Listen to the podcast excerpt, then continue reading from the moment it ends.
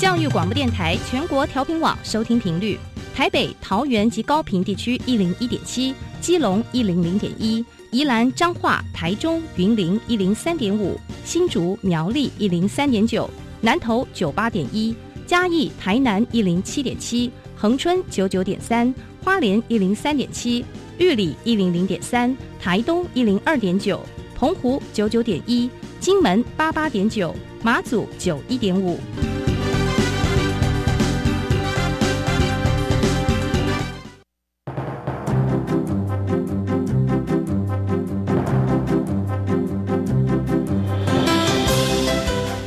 湾的教育要怎么做才能使孩子面对未来的社会呢？当我们期待孩子改变的同时，也期待教师的教学方法跟着改变，家长的观念也一起改变，一起携手协力同行。谢若楠老师带您探索自发互动共好的十二年国教新课程，听见台湾教育的改变。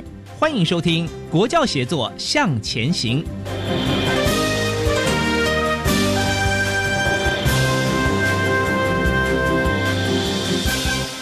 欢迎听众朋友在周三的晚上一起收听《国教协作向前行》，我是若楠。我们面对瞬息万变的世界，孩子们呢要有好的学习力，我相信是所有的家长、老师们共同的心愿。那么，好的学习力很重要的哦，就是我们的阅读能力，就是最重要的基础。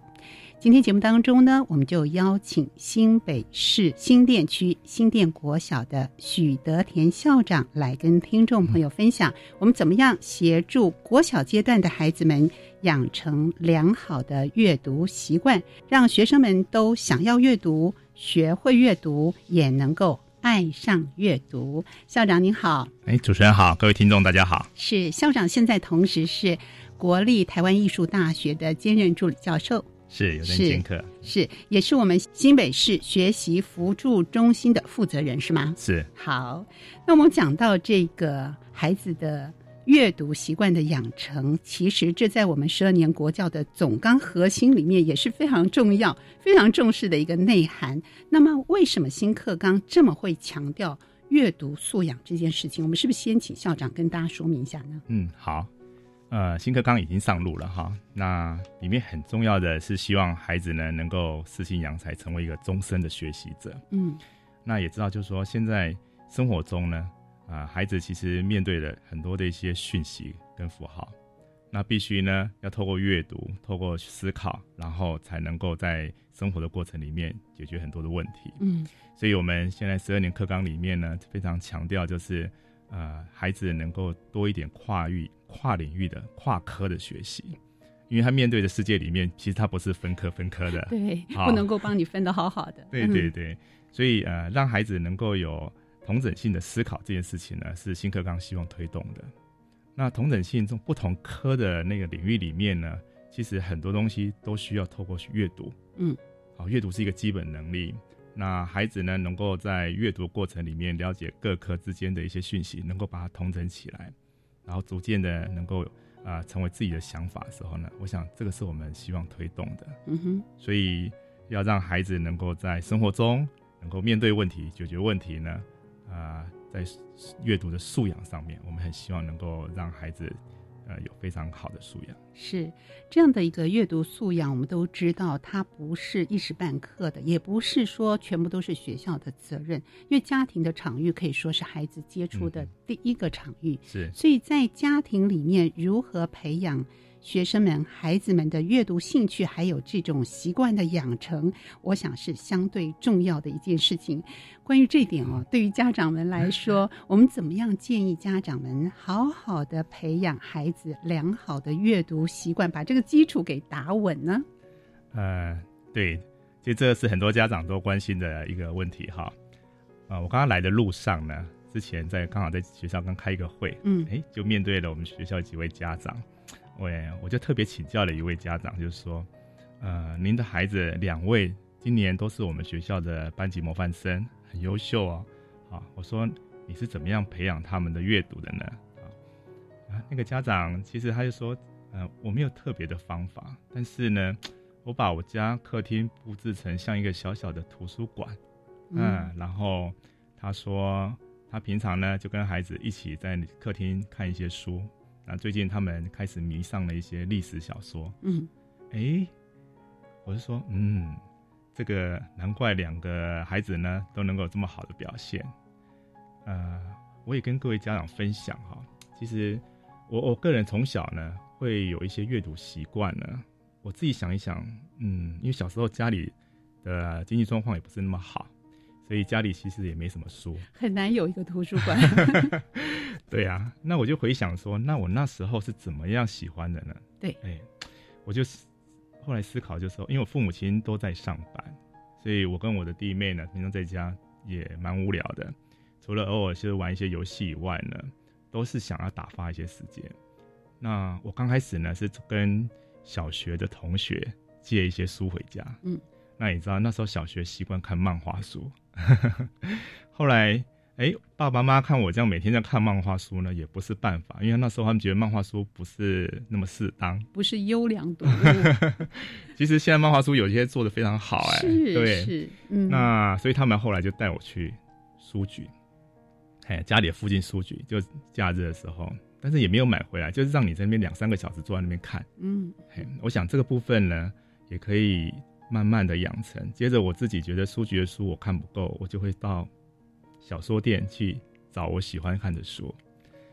可是那时候有漫画跟小说，我大部分会租小说。为什么呢？因为小说一下子可以看比较久，但是漫画一下就看完了。啊，哎，这种从图像到纯文字的阅读，这中间的过程转换，您是没有任何问题的。嗯，呃，对，因为那时候，我觉得家长很重要一件事情是，不要把孩子的时间都塞满。嗯，我们现在好多家长会让孩子有上一些呃，可能才艺班呐，啊，或者是一些课业的班的。其实孩子其实没有一个非常他属于他自己的空白时间。嗯，尝试着跟孩子有一些空白时间，比如说我们约好，好每一周的固定礼拜六早上，或者是礼拜天也可以，啊，我们跟孩子一起来看一些他喜欢看的书。我觉得选择他喜欢看这件事情很重要。是。所以是同意孩子自己选择他喜欢的，还是说我只是一个陪伴的角色？呃，我觉得可以陪着孩子一起讨论他要选什么样的书。好，可以是一起讨论的。对对，来选择什么样的书。嗯，至于地点，其实也可以，因为我们现在公有资产也是布置了很多适合的，对不对？是。如果你家里真的没有适合的图书角啊，对，图书馆啊，可以向外寻求资源。我带我的孩子就喜欢往我们家社区。嗯，图书馆，因为特区图书馆其实离我们家大概就两百公尺的距离嘛，哈。其实你就带他进去，就泡在那边，嗯，哎，帮他借一张办一张借书证，是，久了他就习惯。哇，这是我的，里面还可以累积呢。嗯，是啊，我的阅读记录。他们也许不一定看那个阅读记录，但是我我可以看到，就是说，他们平常呃无聊的时候呢，就会把书拿来看，嗯哼，甚至我们出去旅游。啊，比如说两天一夜旅游，诶，看他们在打包行李的时候呢，也会塞个一本两本书。哎，他想说坐车有时候会无聊，或者是说在房间里面可能有一段时间会无聊，哎，书是最好的陪伴。是是，所以这种习惯的养成，让孩子主动有这种选择权。嗯，我要自己可以寻找我的时间，这种留白，对，给孩子的留白时间啊，孩子自己的选择，就是让他。呃，主动爱上阅读这件事情是特别的重要。对对。可是，在这个阅读的过程里面，读着读着的时候，呃，我们如何把它连接成这是别人的想法或者是故事？怎么样把它内化成为是我们自己的想法和逻辑？我觉得这中间是不是需要一种阅读策略的一种带领呢？就是更深一层的，让孩子可以体会了解。是，呃，其实孩子现在。阅读的一些文本不再像过去只限在书本，嗯，啊，它其实有很多数位的阅读，或者生活中呢，其实呃，视听媒体也是一个阅读的方式。对，那学校里面其实都会带着孩子，透过不管是语文课或其他领域课，让孩子对阅读的理解策略能够进一步。那在家里面呢，我觉得他可能就不会像上课那么严肃喽。对。所以呃，我蛮喜欢跟孩子们聊书这件事情。聊书啊，怎么聊？对，因为聊书基本上可以跟孩子呢有一个共同讨论的话题。嗯，但前提就是说，呃，孩子看的这本书呢，我们也必须要看过。那你看过以后呢，因为我们大人能够理解文中的一些意义跟情感，会跟孩子不太一样。对，我们尝试用一些问题的方式引导孩子。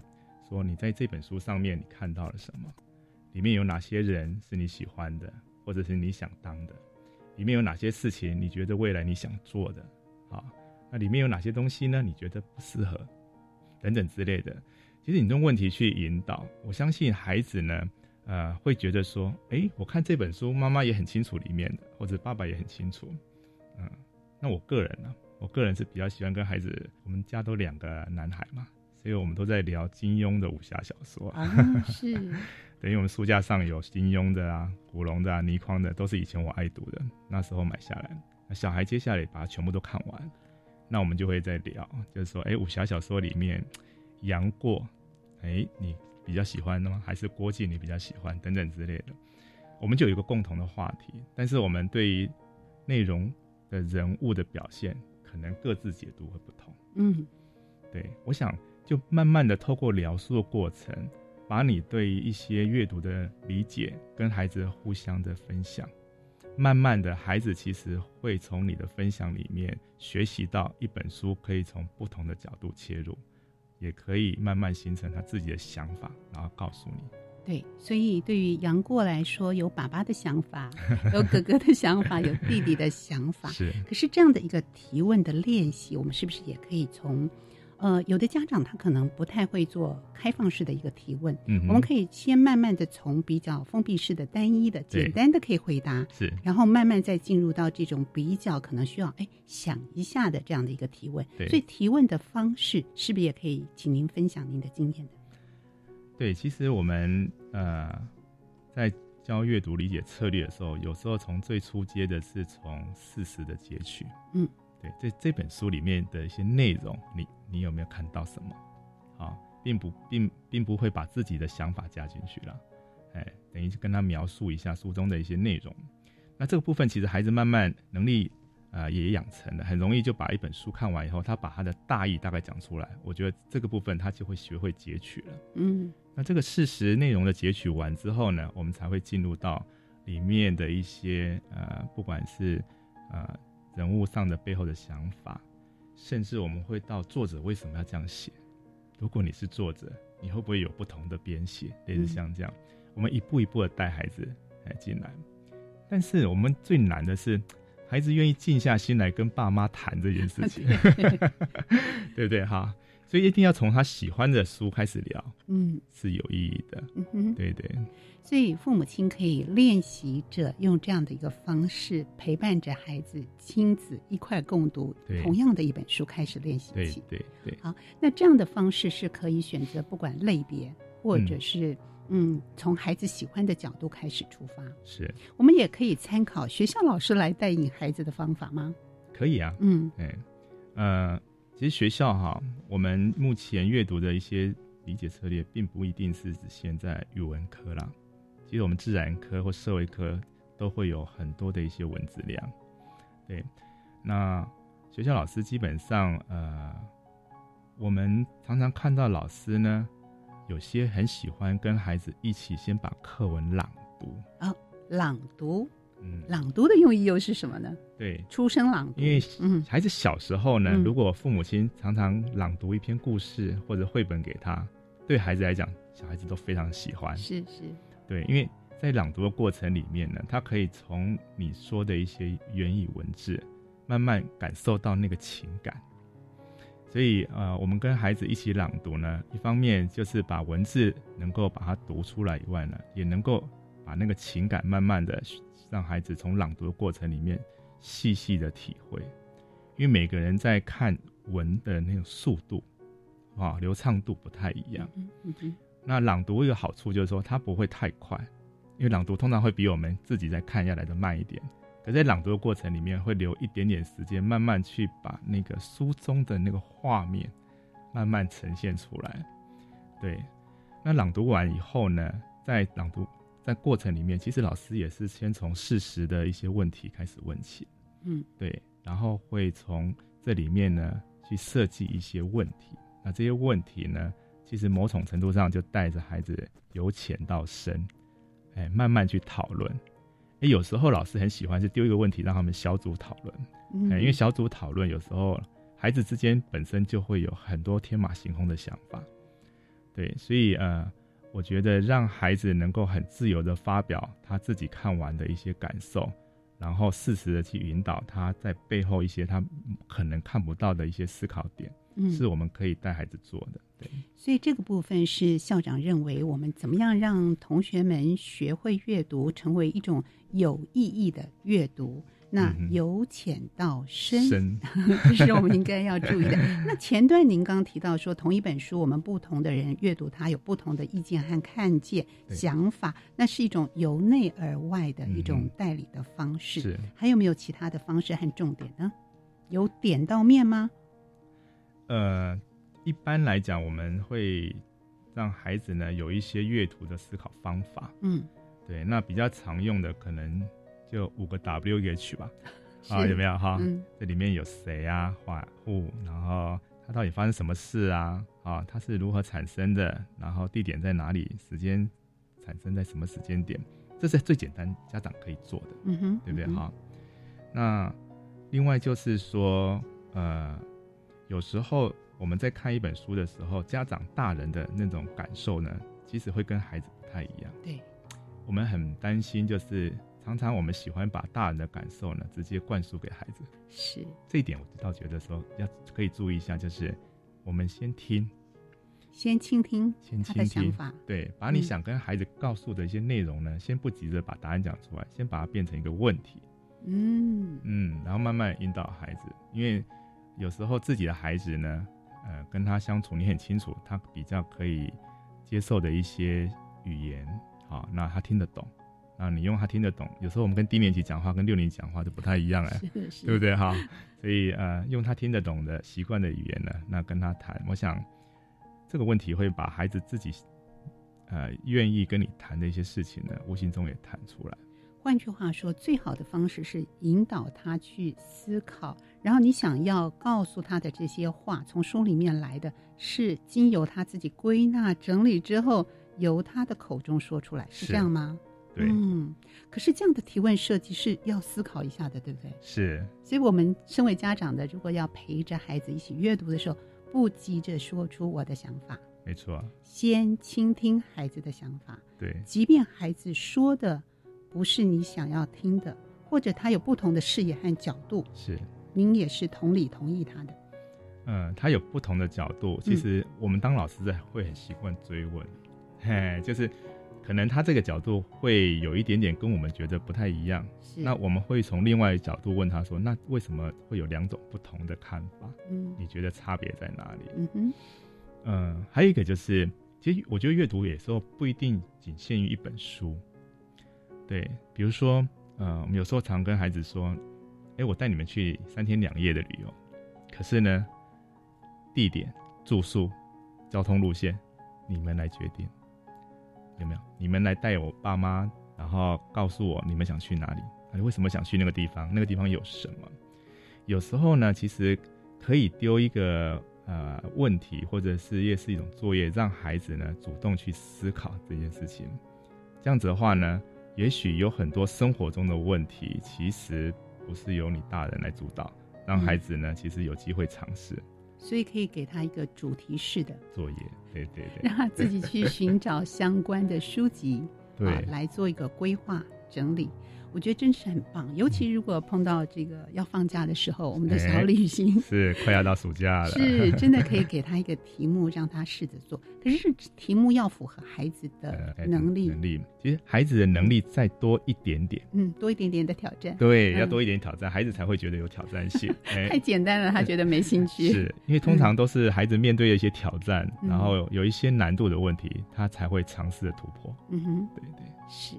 好，我们怎么样让孩子能够经由他主动的想要阅读啊、啊，养成这样的有感觉的对书本的一个亲近的感觉，嗯，进一步的让孩子觉得这是他必须要学会有意义的一种阅读，学会如何阅读，都是有他策略和有方法的。这也是我们今天在节目当中要特地请我们新店区新店国小的许德田校长来一一跟听众朋友分享的。我们在下一段节目当中继续跟听众朋友聊喽。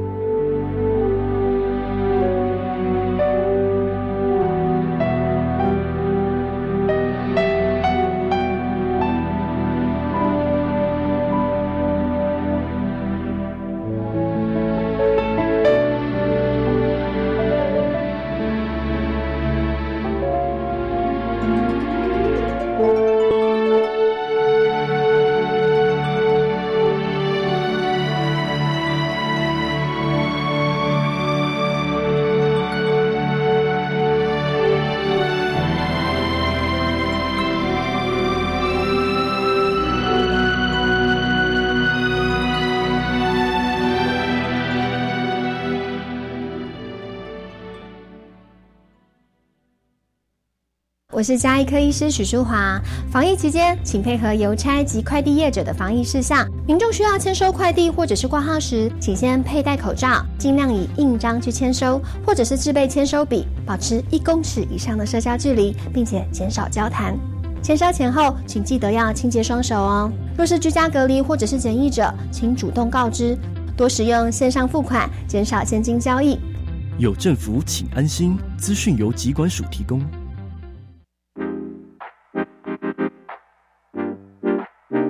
一个青年，一个故事，改变与感动就从年轻人开始。每周三晚上的七点零五分到八点钟，教育广播电台青年故事馆，跟着主持人涂杰，听听台湾年轻人的故事。哎，就是在说你啦，一定要听哦！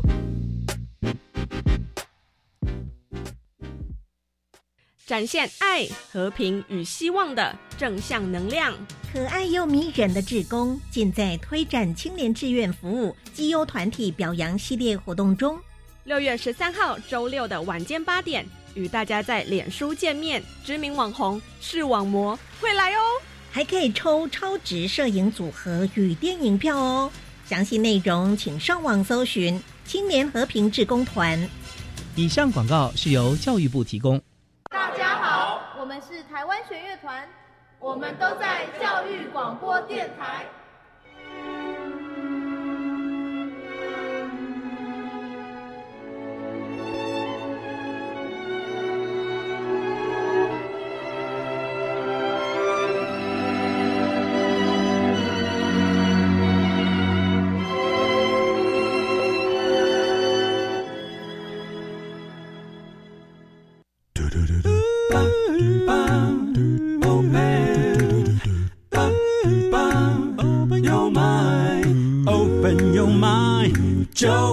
教育电台。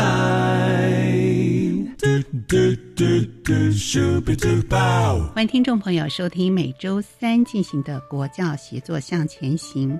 我们讲到十二年国教总纲核心的一个重要内涵呢，特别把阅读素养。呃，在里面放了很重要的一个位置。那我们今天的来宾，新店区新店国小的许德田校长也跟听众朋友分享了，阅读真的是所有学习力的一个重要的基础。而且校长认为呢，它不仅可以让我们认识自己、跟家人沟通，很重要的是，它还可以让我们拥抱世界。所以借由阅读来认识自己、认识。这个世界是很重要的。校长是不是也特别在您服务？比方说，您曾经在直潭国小啦、中正国小都担任过校长。是每一个校长的任内，对于阅读这件事情，你也是特别的推动。为什么呢？啊，是因为担任一个校长呢，其实很希望就是孩子在学校里面能够真正的学习。嗯，哎，那我们就知道，孩子学习一切的基础能力呢，都是在阅读。嗯，啊，所以从这个观点来。出发的时候呢，我就很希望孩子有机会呢，可以在学校的学习角落，或者是班级的学习角落，甚至在图书馆里面，能够找到他喜欢的一些书本，然后能够跟人家讨论。我印象中，我第一年当校长是在紫檀国小，那我那时候呢，其实就会有跟老师、家长在讨论到说，哎，我们的图书馆好像孩子去的频率不高耶，哈，甚至高年级去的不多，是对，然后。他们会说啊，那是因为呃高年级离图书馆比较远啦，或者是说呃可能里面的书他们都看过啦等等之类的哈。那我就心里想说，那就代表说我们这个空间其实他没有动力想要进来啊，因此我就把学校其实可以有的资源，甚至申请的一些政府的专案，呃，不管是在紫檀国小或中正国小，甚至现在新店国小，我大概到每一所学校。当校长的第一件事情，就是先把图书馆跟相关的一些阅读阅读角落能够把它情境上，嗯，哎，还有它的书籍的一些内容度的丰富度上面能够稍微充满。这样做了以后呢，有些事情就发生了，就是有些高年级他从来就不跑图书馆，对不对哈？比如紫藤国小那边图书馆完成以后呢，我们就发现老师开始跟我抱怨了，怎么啦？我小孩子下课都往图书馆跑。然后上课都迟到，上课钟响了，他还不回教室。对他孩子都说没听到，类似像这样哈。那孩子就觉得说，哎，其实那个是一个学校里面他他喜欢待的空间。他爱上了这个图书馆，对，爱上阅读这件事情，嗯，里面的书籍也觉得他也觉得变丰富。了，是，嗯，有吸引到他。有一个孩子也很妙，他就是一开始往图书馆跑呢，都只看漫画书，因为我们漫画书是不准外借的，一定要在图书馆看完。是，嗯，为什么？因为我们想说，呃，孩子如果他喜欢到图书馆来，一定是哪些书吸引他。我们想让他习惯到这个地方，嗯，所以有蛮多孩子是为了想要到图书馆的漫画角落去看漫画，嗯哼。后来看了大概一两个月之后吧，我就发现，哎，他手上开始拿小说了，哎，我就说，你怎么不看漫画了？他说，嗯，漫画都看的差不多了，可是我觉得这个小说也蛮好看的，嗯。其实他已经习惯，他自动的会转换过来。对他习惯，当他满足了我这个部分的欲望，所以有的家长他会说：“嗯，漫画跟以后的学习是不相关的，会有阻止的心。”可是也有的老师把漫画更加的整理和带着孩子来一起阅读，嗯，这也是一个很好的方式，是让他亲近阅读。没错，嗯哼，因为现在孩子。山西现在都很盛行，山西 上面的一些呃文本或者是内容呢，有时候说实在也现在比现在书本要来的刺激了。嗯，对。不过呃，我们还是希望就是孩子能够在阅读的过程里面呢，是带着一点问题需求。嗯哼，问题需求指的是什么？就是说，呃，当然我们知道阅读就是打发时间这件事情是一个。它的一个好处了哈，但是更重要的是，我们想培养孩子在阅读的习惯能力有了之后呢，能够有一些自己的思考、评判、批判能力这样子。那呃，像我们现在大人，我们现在大人其实我们每天会阅读，是因为我们有事情要完成。嗯，对对对。好，比方说我要访问校长，我要阅读 跟校长相关的资料啊、著作啦、相关的议题。嗯嗯，对啊。那我是想说，哎，我我为了发展学校的一些特色课程啊，嗯，或者是想要跟老师讨论一些呃教学的问题，对，我就必须要再去收集很多资料，是，所以我们是带着一些问题，想要去大量的阅读解决。那孩子其实慢慢的也要从一个打发时间这件事情呢，开始升华上来，嗯，开始他就觉得说，哎，我今天有有遇到什么问题，也许他没有这么多人可以请教，那那但是现在找资料。收集资料的方式非常方便，那这个部分呢，就是让他转换成阅读，其实是可以帮助他解决问题，然后帮助他思考，然后帮助他在这的生活里面呢，能够活得更丰富。嗯嗯，所以校长刚才您前段提的就是规划一个小旅行，它也算是一种问题导向吗？是要解决这样的一个问题，还有哪些问题导向是我们家长可以提出的？比方说，嗯。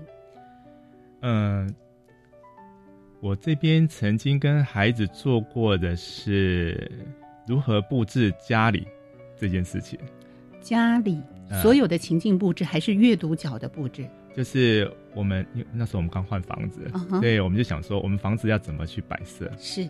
然后呢，你觉得哪个地方需要什么东西？嗯。其实有时候问问看孩子的一些想法，然后呢，孩子慢慢在过程里面就学会。颜色的配比，学会大小、尺寸的一些设计，嗯嗯，然后甚至学会到就是功能性，对你放的东西呢是是好看呢，还是说你希望要方便使用？我觉得这个部分其实就有很多东西啊，我们可以上网一起查，然后一起找资料。然后我想，这个其实这个也是一个让孩子给他一个，呃，赋予他一个任务，然后让他去想办法。是解决，他就是一个小小的室内设计师。是是是，还有一次孩子问我说：“啊，我我社团要做成果影片，啊，你可以教我吗？”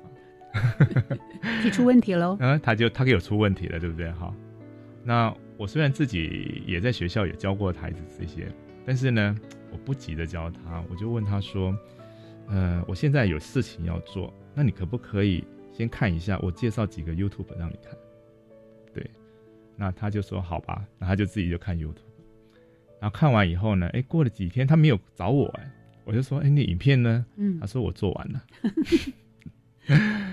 就代表就是说，其实有时候孩孩子的一些问题，我们可以尝试着引导孩子找到一些解决的方法，而这个解决的方法必须要他自己透过阅读，透过他自己的思考，然后最后能够找到一些好的方式。校长，您刚刚说的这个阅读，我发现它的层次又不仅仅限制在纸本的阅读了，是啊，是不是？所以我们的阅读的定义跟解释是不是可以再扩大？可以，因为。我们阅读通常都是希望透过一些符号，或是文字讯息，让你去理解这个世界嘛。嗯对，所以阅读它基本上就不会仅限于在书本上面的一些文字。生活中有很多种的一些呃，不管是你看到的画面，或者是图案，或者是有一些些呃自然生态。这背后其实都有很多的一些学习，对，因此很多人就是说，其实阅读除了读书以外呢，还读人文、读社会、读世界这样子。那我会觉得说，我们现在，包括我自己，我常常要把对孩子的阅读呢，就是绝对不要局限在只有在学校的书本阅读，是是，啊，因为这样的话对孩子来讲真的有点太闷了，太苦了。我们应该是。多让孩子有一些生活经验的一些探索学习，因为我觉得这个也是帮助孩子阅读很重要的。我们常看一些书，有时候呢，我们看一些国外的影片或书，我们有时候会看不太懂，是因为我们的生活经验里面没有这样的一个背景，没有这样的一个文化，所以我们很难去理解它。所以，一个孩子如果他的生活经验是丰富的，他在看很多新的东西的时候，他很容易连接起来。所以阅读的能力有时候需要丰富的生活经验，才有办法做一个好的阅读理解。好，那提到了这种问题导向的阅读，或者您说的跨领域或情境式的阅读，而且它包含的。阅读的范围是很大的，阅读这个世界，甚至阅读这个人，嗯，所以我们对阅读重新的定义、重新的理解之后，我相信校长一定有很多的经验，因为您接触了很多的家长，在学校第一线呢，教育现场的带领老师们实做的部分，所以在节目最后，我们也请校长给家长们建议：当资讯爆炸的时候，我们面对一零八新课纲的时候，我们也知道阅读素养是非常重要的时候。还有哪些应该注意到的，或者是我们可以做的，或者是我们在观念想法上可以具足的呢？这阅读本身它不是一件复杂的事情，它很单纯，很单纯，就是我们希望孩子呢能够喜欢阅读，有阅读的习惯。首先，我们自己大人本身自己就要定位我们的角色，也是一个终身学习者。嗯，因为孩子通常看到大人呢本身。经常不断的自己也在学习的时候呢，其实对他是有非常重大的影响的。所以要让孩子的阅读能力好、有习惯，就从自己本身做起。然后呢，不要把孩子的时间塞太满，也不要把自己的时间塞太满，跟孩子有一些共同的时间，然后好好的享受一下啊一段半个小时也好的共读时间。我想这个部分对孩子来讲就是一个未来。很好的回忆，也是他阅读基础的一个奠定。嗯哼，这个共同时间的定定，您会建议是固定下来？比方说，我们一周约定一个周六的上午或下午，呃，做个早午茶的时间，固定下来是比较好的吗？我觉得固定下来可能呃会比较永续。嗯哼，对，因为孩子会习惯这个时间呢，是我跟爸妈的什么时间？是，对对对。嗯。当然，这个时间如果又有一点下午茶点心，孩子会更喜欢。更好的一个时光啊，是。所以在他生活中、生命里面是留下一个美好的回忆。错。所以先定下来这样的一个共读的时光。接下来就是内容的选择上。嗯嗯。您刚刚说小一跟小六其实已经做了很大的差距。差别了，对。对，所以我们如果说我们从小一开始起，您会觉得在内容的选取上，我们有些什么样的建议？呃，如果孩子刚进到小一的时候呢，其实他刚学习了一些文字嘛，那文字量并不大。这个时候，我觉得父母亲可以陪伴孩子的，就是我刚刚有稍微提到，就是陪孩子朗读，就读故事书，或者是请孩子读给你听，或者你读给他听。对，对，因为这个时候文字量不大的时候呢，但是孩子这个时候的想象力是特别丰富的，对。那你就从一些绘本故事里面，然后跟着孩子一起聊、谈论里面东西的话呢，对孩子来讲就有很多的一些启发了。嗯嗯。那到中年级呢，慢慢那文字量开始变大了，所以会选一些呃有多一点画，虽然有画面，但是画面会变少，文字会变多的桥梁书，带着孩子来做阅读。呃，如果我们自己很清楚，就是阅读的最后的目的是帮助孩子学会思考，所以在中年级这个地方开始，我们就慢慢的会跟孩子做一些问题的引导跟讨论。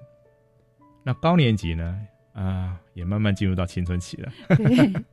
所以高年级其实他们好奇的东西呢，可能也蛮多，有些是我们大人有时候需要再思考一下的啊，或者是呃。高年级有时候读书，它的内容会稍微变多元一点。我有时候大人的想法会有点，呃，需要再多一点包容。对，呃，像我小孩之前看书，他后来慢慢看了一些比较小说，越来越广泛嘛。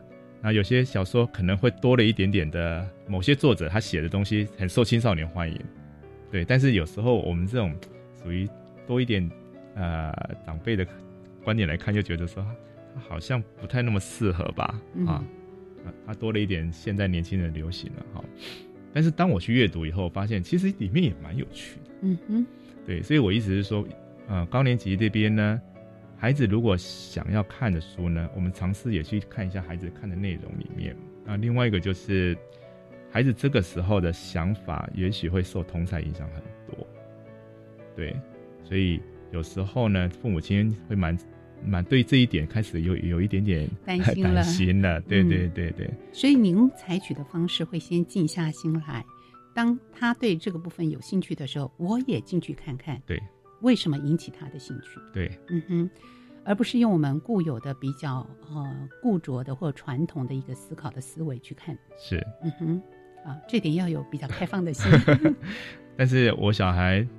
他那时候买了很多类似像这样子比较有点呃偏某一些比较灰暗面的东西，嗯，我我就想说担心他会受到影响，嗯，但是后来呢，我问他说你你跟他聊在里面故事的时候，他都要回我一句话，我倒蛮有意思的，他说他是他，我是我，嗯，他写的东西有趣，但是我不一定要这样做。哇，他自己整理出来，是，这是我的思维和想法。对对，就说爸爸，你要对我多一点信任感。对，嗯 嗯，后后来我理解，就是说他有时候读那些东西是希望跟他的朋友同才有对话的题材。是是，对，但是呢，未必他其实是一定会朝那个方向去，呃，去行动，是像这样。对对对。好，所以在孩子不同的年龄层，我们给他不同的一个问题导向的方式。跨领域的方式，对，或者是说情境式的这样的一个带领的方式，阅读真的是终身学习的。所以呢，我相信呢，仅有今天校长跟听众朋友的分享，我们对于阅读素养的培养的方式，或者是我们怎么样让孩子爱上阅读这件事情，想要阅读，同时也学会阅读，应该有了。更加一层的认识了解，我们今天也非常感谢校长在节目中的分享，谢谢您，谢谢主持人，谢谢。节目继续，我们邀请听众朋友一起来收听由伊人为我们直播的课纲交流道。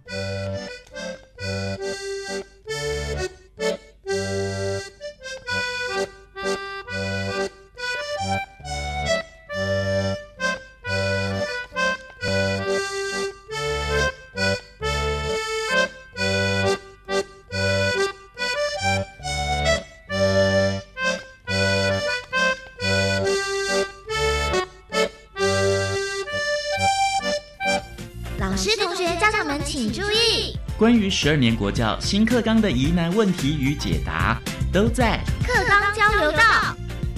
欢迎来到课纲交流道，我是伊人。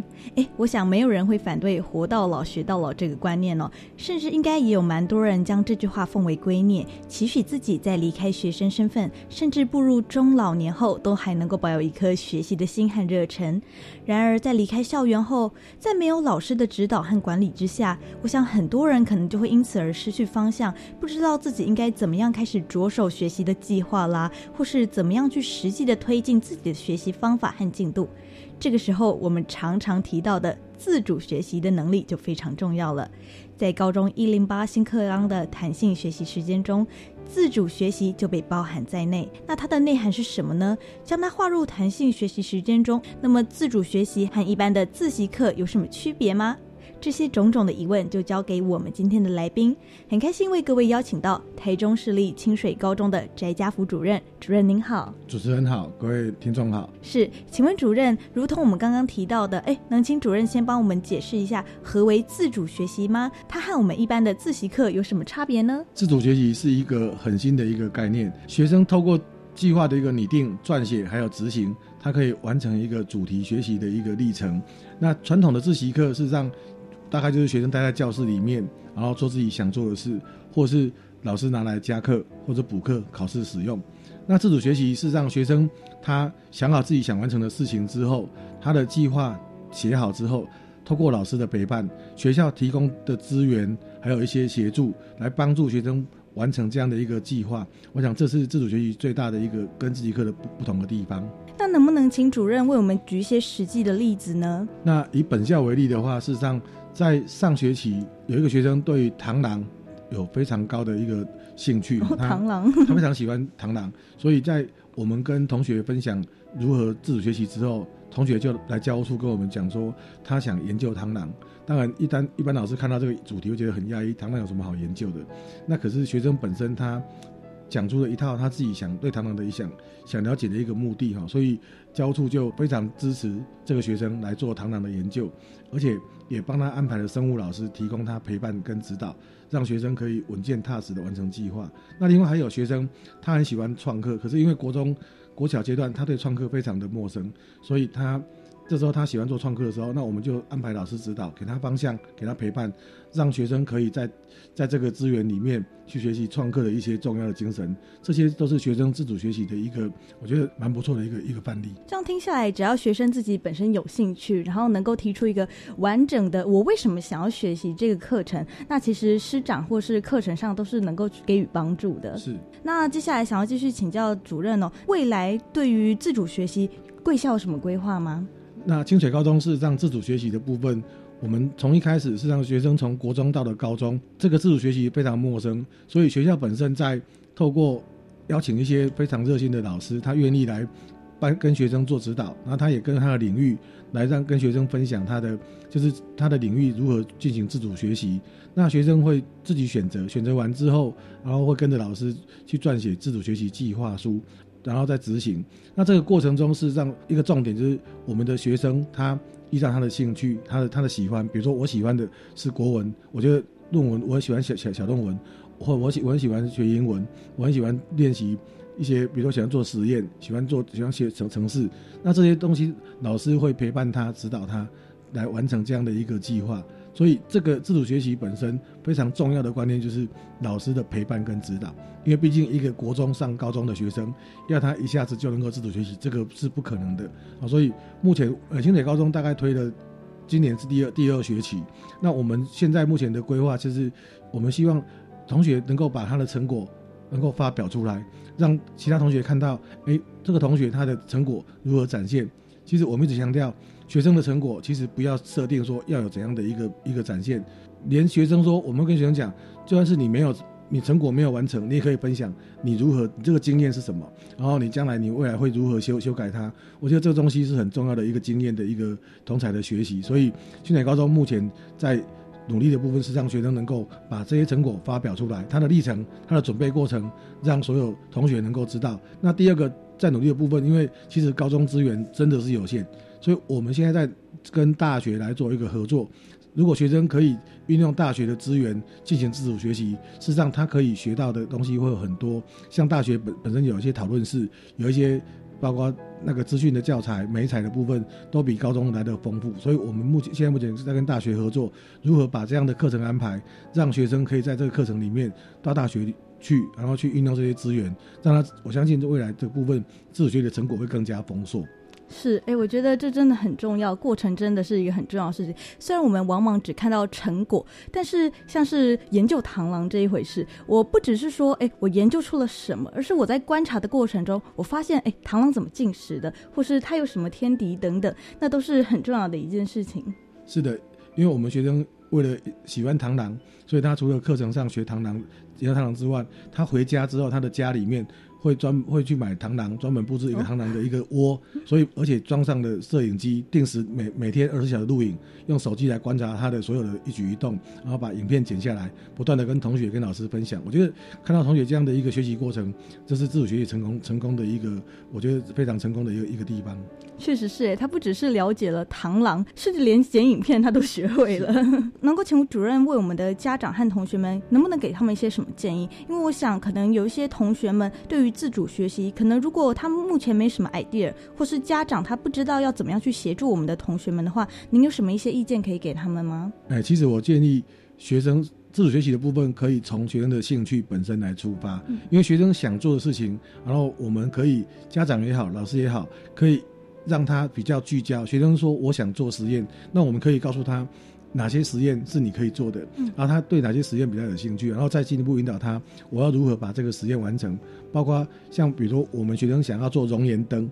这熔岩灯是让大家听得很陌生，可是学生会告诉你他的一个他的一个背景知识，然后我们老师会从这里面去启发他，让他知道说熔岩灯可以准备什么材料，怎么去完成这样的一个一个制作。所以其实本身学生如果对他有兴趣的时候，我相信我们家长跟老师只要稍微的一点一点鼓励协助，学生的动力会非常的强烈。那事实上我们这边也强调一个一个观念哈，老师的陪伴在这个学生的一个自主学习过程中。老师陪着他，重点不是在教他，因为毕竟这个计划是学生自己的计划。老师本身陪伴他，就是比如说我问一下学生进度到哪边的，完成到哪边的，那目前有没有遇到什么困难，然后需要怎样的协助？我举例哈，因为我本身诶是资讯科技老师，那学生他想要跟着我做创客的自主学习，他想要研究乐高积木，那乐高积木它有一个状况叫感测器。他跟我讲说：“老师，我想要知道感测器如何去操作。”那时候我跟学生讲：“老师，感测器不熟，可是我会帮你找我的一些朋友，他一些资源，他他很是领域的朋友，我会请他来，然后帮他们加加好友，用赖的方式，用 FB 的方式。大概一个月左右，学生很高兴的跟我讲，他这个月感测器学的学的非常多哈。我觉得其实老师重点在陪伴，很多老师会担心说，说我要帮他上课，那我们也看到学生很多。”因为我们会做回馈，那学生本身回馈告诉我们的一个想法是，他的计划希望能够老师陪伴他就好了。因为老师不要，因为学生很怕老师进来之后让学生的计划会改变，或是无无法做，因为跟着老师的步骤走。因为我们是以学生为主为主主轴的部分。那第二个，我我想，其实清水高中推到第二第二学期的状况，我们已经有学生，因为高中毕竟老师的资源是有限的，就是那那几个学科。那我们今年有发学生大概有将近十个学生。他不需要老师，为什么？第一个，他想学跳舞；第二个，他想学第二外语。那这些确实，他想研究化化妆品。那这些东西是让对我们来讲。没有这样的师资的时候，我们会给他一个空间，然后他的他的计划本身，他是然后给找大学来协助他，然后让他知道说，其实这个空间这如如何来定定计划来执行。那其实这个部分，我们到现在为止发现，这些学生他很珍惜这样子的学校给他的一个空间跟资源，学校可以引导式的一些主题，加上学生自己的兴趣结合起来，可以让这个校园里面的自主学习可以更加丰富多元。是，听完翟主任的解说，我想听众朋友们应该都认知到，自主学习确实是相当重要的一个观念。尤其在学生时期，如果就能养成自主学习的能力与习惯，那更是为自己打造未来的基石，让孩子拥有兴趣、认识自我，进而自主学习。相信这也是一零八新课纲希望能够带给孩子们的能力。今天真的是非常感谢主任这么用心的解说，谢谢您。谢谢主持人，谢谢听众。是，同时也要感谢所有听众朋友的收听。我是伊人，课刚交流到，我们下周再见喽，拜拜。同时呢，我们要感谢所有听众朋友的收听，欢迎您在每个礼拜三的晚上六点零五分继续收听我们的国教写作向前行。我们所有的节目内容也会放在我们的电子报当中，欢迎听众朋友来订阅。感谢您的收听，祝您晚安，拜拜。发学习，师生互动，创造共好校园。